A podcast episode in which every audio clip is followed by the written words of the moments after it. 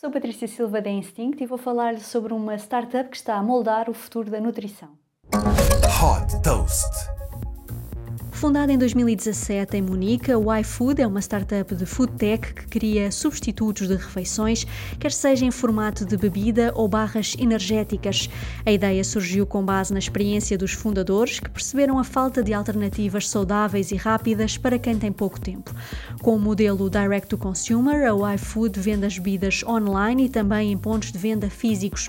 De acordo com a startup, as bebidas têm vitaminas e minerais essenciais, proteína, fibra e todos os nutrientes que o corpo precisa, com opções também para quem é vegan.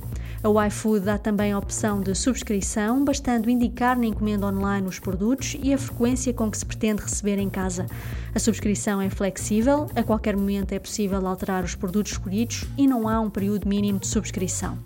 A startup apresentou um crescimento anual de 100%, com receitas de 120 milhões de euros em 2022. A iFood já captou 252 milhões de euros de investidores como a Nestlé e a Five Seasons Ventures. Super Toast by Instinct.